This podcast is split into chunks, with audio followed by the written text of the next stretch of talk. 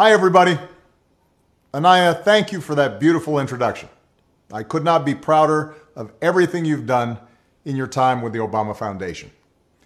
And of course, I couldn't be prouder of all of you in the graduating class of 2020, as well as the teachers and the coaches, and most of all, parents and family who guided you along the way. Now, graduating is a big achievement under any circumstances. Some of you have had to overcome serious obstacles along the way, whether it was an illness or a parent losing a job or living in a neighborhood where people too often count you out. Along with the usual challenges of growing up, all of you have had to deal with the added pressures of social media, reports of school shootings, and the specter of climate change. And then, just as you're about to celebrate having made it through, just as you've been looking forward to proms and senior nights, graduation ceremonies, and let's face it, a whole bunch of parties, the world is turned upside down by a global pandemic.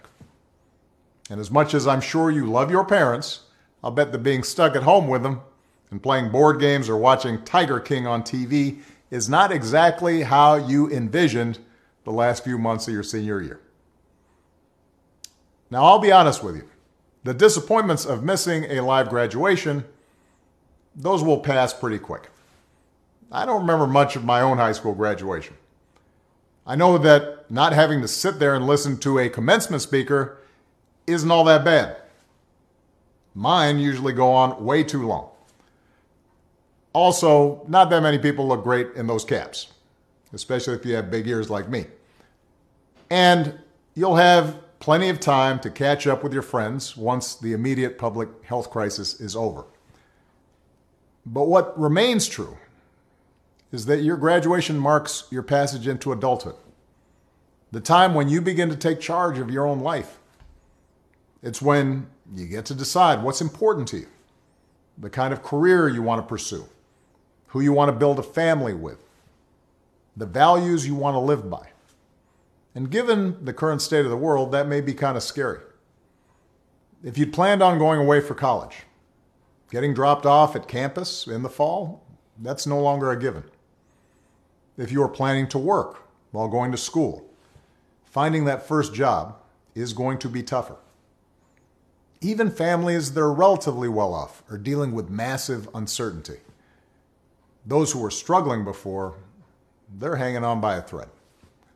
All of which means that you're going to have to grow up faster than some generations. This pandemic has shaken up the status quo and laid bare a lot of our country's deep seated problems, from massive economic inequality to ongoing racial disparities to a lack of basic health care for people who need it. It's woken a lot of young people up to the fact that the old ways of doing things just don't work. That it doesn't matter how much money you make if everyone around you is hungry and sick. And that our society and our democracy only work when we think not just about ourselves, but about each other. It's also pulled the curtain back on another hard truth, something that we all have to eventually accept once our childhood comes to an end. You know, all those adults that used to think were in charge and knew what they were doing, turns out they don't have all the answers. A lot of them aren't even asking the right questions. So, if the world's going to get better, it's going to be up to you. That realization may be kind of intimidating, but I hope it's also inspiring. With all the challenges this country faces right now, nobody can tell you, no, you're too young to understand, or this is how it's always been done. Because with so much uncertainty, with everything suddenly up for grabs, this is your generation's world to shape. Since I'm one of the old guys, I won't tell you what to do with this power that rests in your hands, but I'll leave you with three quick pieces of advice. First, don't be afraid. America's gone through tough times before slavery, civil war, famine, disease, the Great Depression, and 9 11. And each time, we came out stronger. Usually because a new generation, young people like you, learned from past mistakes, and figured out how to make things better. Second, do what you think is right. Doing what feels good, what's convenient, what's easy, that's how little kids think.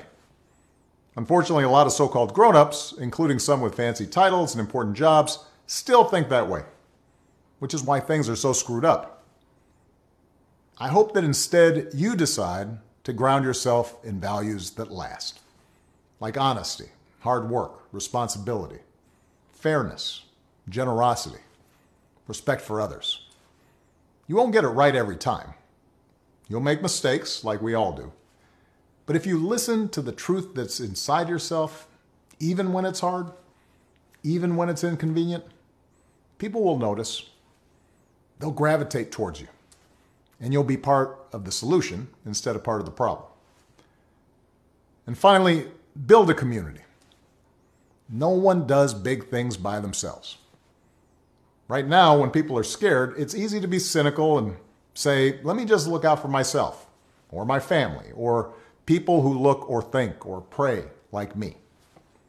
But if we're going to get through these difficult times, if we're going to create a world where everybody has opportunity to find a job and afford college, if we're going to save the environment and defeat future pandemics, then we're going to have to do it together. So be alive to one another's struggles. Stand up for one another's rights. Leave behind all the old ways of thinking that divide us sexism, racial prejudice, status, greed and set the world on a different path. When you need help, Michelle and I have made it the mission of our foundation to give young people like you the skills and support to lead in your own communities and to connect you with other young leaders around the country and around the globe. But the truth is, you don't need us to tell you what to do because in so many ways, you've already started to lead. Congratulations, class of 2020. Keep making us proud.